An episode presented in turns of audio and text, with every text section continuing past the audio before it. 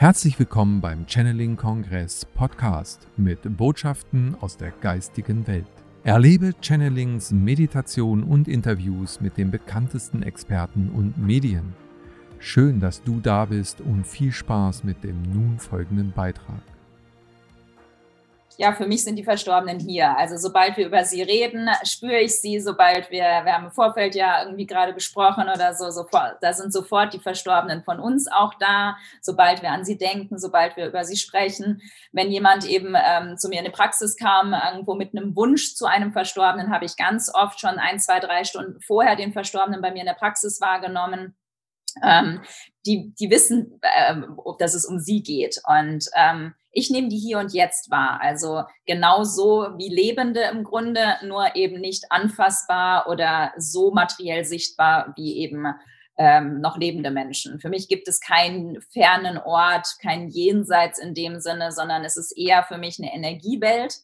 Ähm, genauso wie, wie die Liebe, wie unsere Gedanken, die man ja auch nicht sehen kann und trotzdem existieren sie ja hier oder wie diese, diese Internetleitung, die wir jetzt auch nicht sehen können und trotzdem funktioniert es halt. Also für mich ist das die Welt der Energien hier und jetzt und kein Himmel, wo wir erst ankommen müssen sozusagen. So. Mhm. Also die feinstoffliche Ebene auf der einen Seite und die Inkarnation, die grobstoffliche auf der anderen. Ähm, ist das dann aber schon ein Unterschied, wenn jetzt jemand schon längere Jahre verstorben ist und vielleicht auch inzwischen wieder inkarniert wurde? Also man spricht ja eben auch vom Wiedergeburt in verschiedensten Kulturen und Religionen. Selbst im Christentum ist das ja ursprünglich mal verankert gewesen. Ähm, ist das dann nochmal was anderes, wenn du Kontakt aufnehmen möchtest mit jemandem, der inkarniert ist, als wenn er gerade frisch sozusagen in die geistige Ebene gewechselt ist? Ja, auch da nehme ich, ich nehme keine, kein Zeit- und Raumthema da wahr halt. Also für mich ist es kein Unterschied, ob jemand seit zwei Tagen verstorben ist, seit zwei Wochen, seit zwei Jahren oder seit 20 Jahren. Für mich also ich weiß ja nicht oder ich wusste ja nicht, wenn jetzt jemand zu mir in Jenseitskontakt gekommen ist, ähm, hatte ich auch am Anfang ähm, beim Üben noch ähm, jemand, da war eine alte, ältere Dame halt um die 75, 80 bei mir und wollte zu ihrer Oma den Kontakt. Und die war, ach, die war schon Ewigkeiten, seit 50 Jahren oder so in der geistigen Welt. Ich nehme keinen Unterschied, weil nur anhand ihres Kleidungsstils, anhand der Erinnerungen habe ich dann erkannt, dass die schon so lange verstorben sein muss, weil diese ganze Art ihres Lebens, worüber die berichtet hat, mich eben nicht an unsere Zeit und das, was ich eigentlich jetzt mit meiner Erfahrung kenne, äh, mich erinnert hat oder eben auch Manchmal habe ich auch jemanden, der so Ahnenthemen aufarbeiten möchte und wo es dann eher um die Kriegsgenerationen unserer Vorfahren geht. Ich nehme die genauso mit uns verbunden und genauso hier und jetzt da.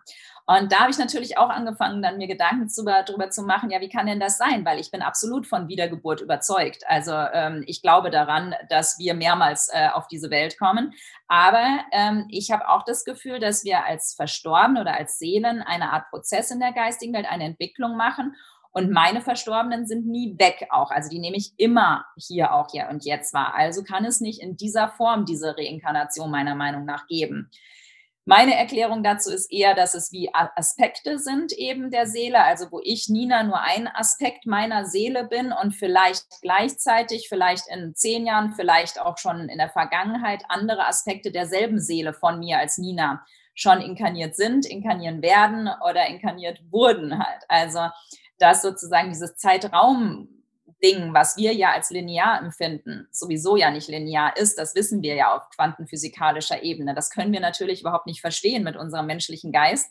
Aber da habe ich eben auch das Gefühl, dass dieses Wiedergeburtsmodell, was in vielen Kulturen ja auch da ist, von ich als Nina sterbe und dann kommt eine andere Person mit aber meiner Seele sozusagen neu auf diese Welt, dass das so auf jeden Fall nicht existieren kann.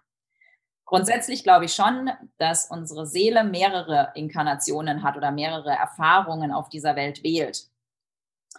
Aber wie genau zeitlich das abläuft, ähm, ich habe immer das Gefühl, wenn ich nachfrage in der geistigen Welt, dann ähm, können sie mir nur bedingt manchmal wie so Bilder mitteilen. Also ich habe manchmal Bilder eben bekommen, habe ich in meinem Buch auch mal geschrieben, mit, wie das Meer eben aus tausend Wassertropfen besteht und jeder Wassertropfen hat die gleiche also alles ja drin, also wie die DNA im Grunde. In, in, einer Zelle von der DNA ist ja das Wissen des ganzen Körpers drin. Und trotzdem ist diese eine Zelle ja autark und dennoch ähm, im Großen und Ganzen halt wieder verbunden mit den anderen Zellen ja auch. Und das, also solche Bilder zeigt mir manchmal die geistige Welt, damit wir begreifen können, dass im Grunde ich jetzt mit meiner Inkarnation Nina nur eine mini kleine DNA-Zelle oder eine, eine, ein, ein Wassertropfen von einem Meer bin und trotzdem natürlich mein Leben und das, was, wenn ich eine Zelle verändere, kann ich natürlich auch das ganze große Universum verändern oder das ganze Meer verändert sich, wenn man einen Tropfen Gift vielleicht reinmacht oder irgendwie einen Tropfen verändert, es wieder ähm, verändern sich ja alle Zellen auch mit oder lernen auch weiter. Es ist ein intelligentes Kontinuum, was sich da zusammenfügt.